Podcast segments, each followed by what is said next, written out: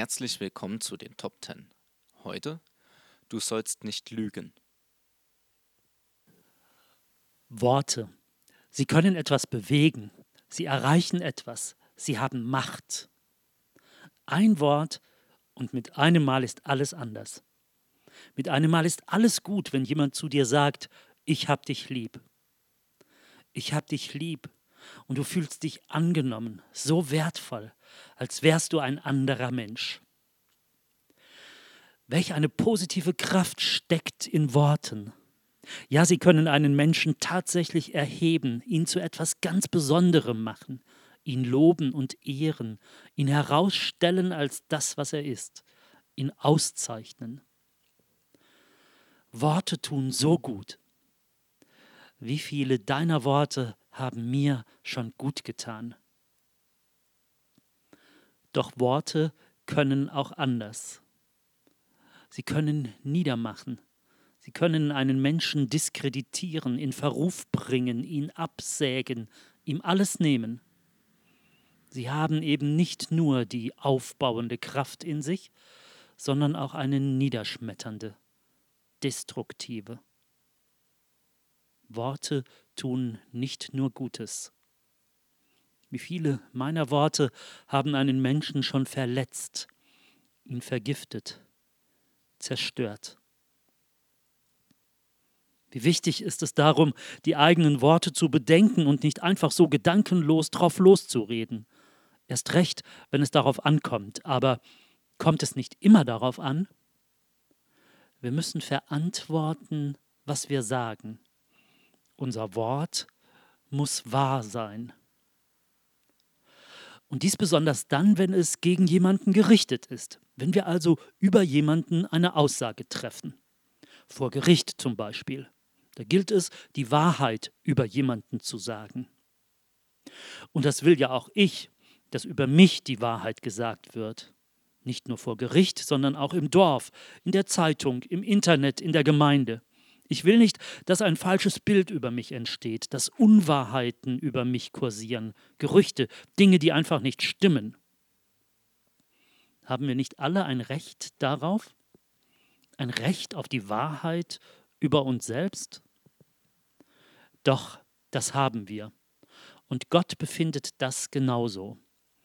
Denn zum Schutz deines und meines Rufes spricht er das neunte Gebot.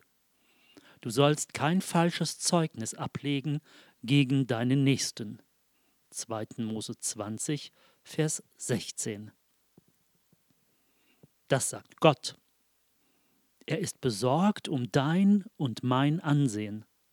Und deshalb richtet er an seine Kinder, an jeden von uns, für unser Miteinander dieses Gebot. Wenn du zu mir gehörst und wenn ihr zueinander gehört, so wie ihr das in eurer Familie tut oder in eurer Gemeinde, dann redet übereinander keine Lügen, erzählt voneinander keine Märchen. Warum ist Gott dieser Aspekt so wichtig? Weil er sich eben nicht nur selber wichtig nimmt. Wir haben gelernt, dass es Gebote gibt, die das Ansehen und die Ehre Gottes im Blick haben. Du sollst den Namen des Herrn deines Gottes nicht missbrauchen. Andere Gebote haben dich im Auge. Halte einen Sabbattag ein. Und wieder andere nehmen deinen Nächsten ins Visier und das, was du ihm antun könntest, beziehungsweise das, was du ihm nicht tun sollst. Töte niemanden, bestiehl den anderen nicht. Warum? Weil du ihm nicht schaden sollst. Du sollst nichts gegen deinen Mitmenschen tun, sondern für ihn. Und genauso sollst du auch Gott keinen Schaden zufügen oder ihn beschädigen. Und dich selber natürlich auch nicht. Und darum sollen auch die Worte, die wir reden, Gutes schaffen, Frieden stiften, Mut machen, helfen, dienen, aufbauen, ermuntern. Sie sollen Menschen zueinander bringen und zusammenhalten. Und das tun sie am besten, wenn wir mit ihnen die Wahrheit sagen. Die Wahrheit über Gott, die Wahrheit über uns selber, die Wahrheit über unseren Mitmenschen. Wir erleben es aber gar manches Mal ganz anders. Es herrschen Unstimmigkeiten. Wir reden aneinander vorbei und hören einander nicht richtig zu. Wir geben einander nicht richtig wieder und wir verstehen einander nicht. Scheint so, als würden wir uns gar nicht wirklich interessieren. Und so kommt es, dass wir die Wahrheit über den anderen nicht kennen. Und das trennt uns, das bringt uns auseinander, denn das ist nicht nur befremdend, sondern entfremdend. Wenn das nun nicht nach einem klärenden Gespräch ruft, damit es im Wissen umeinander wieder miteinander weitergehen kann. Verständnisvoll, versöhnt, wo man zuvor dem anderen gegenüber versagt hat. Da sind dann die nachfolgenden, richtigen, erklärenden Worte wie Balsam für die Seele. Da wird aufgeatmet, da kehrt wieder Leben ein. Dagegen sind unzutreffende Worte, Worte der Lüge, Worte von Klatsch und Tratsch, Worte der Verleumdung, wie ein Gift, das jede Gemeinschaft, jedes Miteinander zerstört. Dieses Gift zerfrisst dich selber, der du falsch Zeugnis redest. Es zerfrisst den, der dir gebannt zuhört. Und es zerfrisst den, über den du Falsches redest. Wie eine Säure verätzt es unser aller Leben. Die Lüge macht jede Beziehung kaputt. Macht es uns Freude, so zu leben? Natürlich nicht. In unseren Ohren, wenn auch nicht immer in unserem Herzen, ist doch das Wort von Paulus präsent, das er in der Bibel an die Christen von Ephesus schreibt. Legt die Lüge ab und redet die Wahrheit, ein jeder mit seinem Nächsten, weil wir untereinander Glieder sind. Ja, wir gehören als Christen doch zusammen. Und wir gehören als Christen zu Gott, unserem Herrn. Also gehört in unser Leben die Wahrheit und nicht die Lüge. Zu lügen, das gehört zum alten Menschen, zu unserem alten Leben, zu dem, wie wir einmal waren und nicht zu dem Leben, das wir jetzt haben. Wir Christen haben doch diesen alten Menschen mit seinen verkehrten Werken ausgezogen und den neuen angezogen. So schreibt es Paulus an die Kolosserchristen. Christen sind durch die Wiedergeburt zu neuen Menschen geworden. Du auch. Und dieser neue Mensch lebt nicht nach seinen alten Gewohnheiten, sondern nach seinem neuen Vorbild. Und das ist Jesus Christus. Und der ist die Wahrheit. Also lebst auch du in der Wahrheit. Du liebst die Wahrheit und du sagst die Wahrheit. Das ist deine neue Normalität. Will ich das? Du kannst dir jetzt in diesem Augenblick ganz sicher sein, dass dein Herr dein Herz und deine Antwort kennt. Er sieht, dass du ihm nachfolgen willst. Und er weiß, dass er dabei die Latte ziemlich hoch legt. Aber er weiß auch, dass du eine billige Nachfolge nicht haben willst. Du zimmerst dir nicht deine eigenen Maßstäbe zurecht. Er sieht, dass du es ernst meinst und dass du ernst machst. Deshalb verweist er dich nicht auf deine Kraft, sondern auf seine. Auf seine Kraft für dich auf seine Hilfe, auf seinen Geist, der in dir wohnt, der dich führt, der dich leitet, der dich dazu befähigt, in seinen Geboten, in der Wahrheit zu leben und die Wahrheit auch zu sagen. Wir merken gerade, dass es eben diese andere Seite des neunten Gebotes auch noch gibt. Es geht ja nicht nur darum, jemanden nicht unrechtmäßig anzuschwärzen oder über jemanden nicht etwas zu sagen, was nicht zutrifft, sondern es geht auch darum, für die Wahrheit einzustehen. Es geht nicht nur darum, passiv die Klappe zu halten, sondern aktiv für die Wahrheit den Mund aufzumachen, selbst wenn das unbequem wird. Man kann nämlich auch positiv lügen also eine Sache oder Menschen schön reden. jemanden nicht mit der Wahrheit konfrontieren, Problemen aus dem Weg gehen, Dingen ausweichen und sie nicht ansprechen, weil man lieber seine Ruhe haben möchte. Ja, man kann sehr wohl unter den Teppich kehren, ignorieren, die Augen vor der Wahrheit verschließen, die Wahrheit nicht sagen. Nur, was hilft meinem Nächsten mehr? Wenn ich schweige oder wenn ich ihn zur Seite nehme und versuche, ihn auf das ein oder andere Unstimmige in seinem Leben aufmerksam zu machen. Dabei geht es aber nicht um das, was ich unstimmig befinde, sondern es geht um das, was für Gott nicht stimmt. Wir neigen eher dazu, dann über unseren Mitmenschen den Mund aufzumachen, unter Umständen zu tratschen und gegebenenfalls ihn zu verleumden, uns etwas zusammenzureimen, anstatt mit ihm das Gespräch zu suchen und unter vier Augen mit ihm zu reden. Ja, wie oft sind wir tatsächlich versucht, über jemanden zu reden und nicht mit jemandem. Ist das Liebe?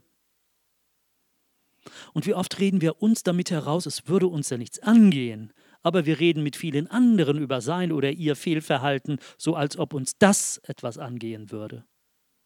Ist das Liebe? Was aber dann, wenn ein Mitchrist ganz konkret an mir persönlich schuldig wird? Soll ich das übergehen oder angehen?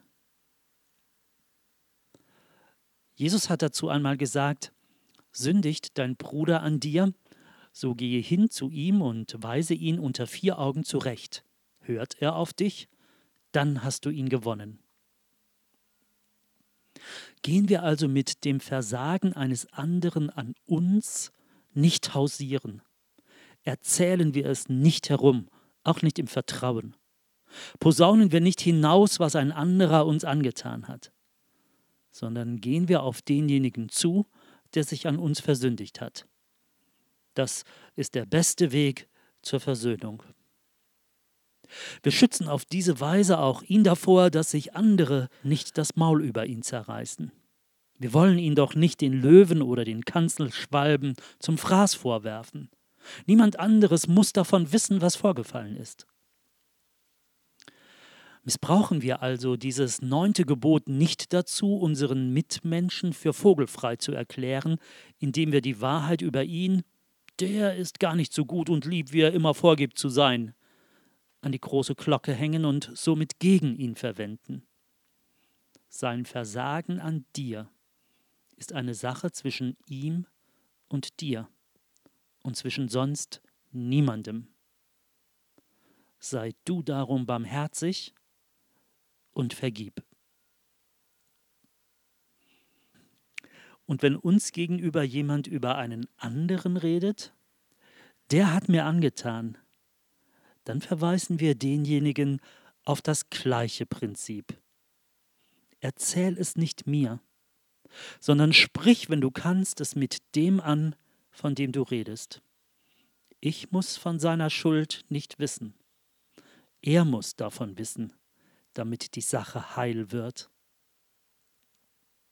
Vielleicht spürst du aber auch, dass für denjenigen, der da zu dir kommt, die Verletzung durch den anderen zu tief und das Zugehen auf den anderen zu schwer und die Kraft zur Vergebung für ihn nicht einfach so aufzubringen ist, dann höre ihn an. Verschließe das, was er dir sagt, in deinem Herzen, bete mit ihm und hilf ihm zu vergeben. Du sollst kein falsches Zeugnis ablegen gegen deinen Nächsten. Ich will es nicht tun. Ich will niemanden anlügen. Und ich will niemandem ein falsches Zeugnis ausstellen. Ich will niemandem die Worte im Mund verdrehen und ich will über niemanden ablästern. Ich will niemanden verurteilen und ich will nichts für wahr halten, was ich nicht wissen kann oder nur vom Hörensagen weiß oder nicht nachgeprüft habe. Ich will keine Unwahrheiten verbreiten keine Gerüchte in die Welt setzen. Und ich will beim Klatsch nicht mitmachen.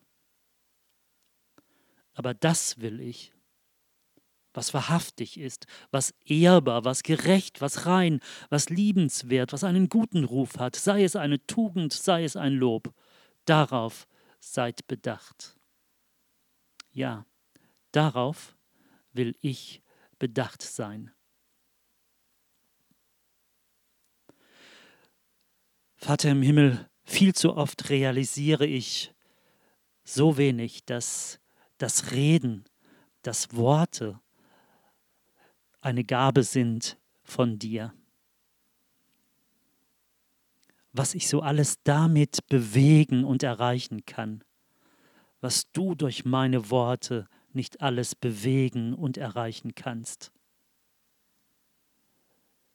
Ich will meine Worte noch viel, viel mehr in deinen Dienst stellen. Ich will sie dir hingeben, so wie ich dir einmal mein ganzes Leben hingegeben habe. Ja, ich weiß, Worte können auch etwas anrichten, schlimme Dinge.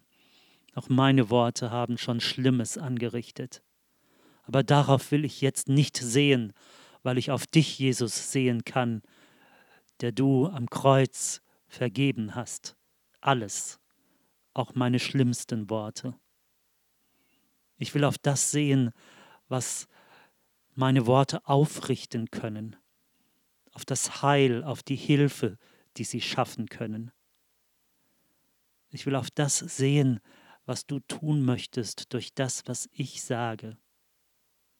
Gib mir deine Worte in meinen Mund. Amen.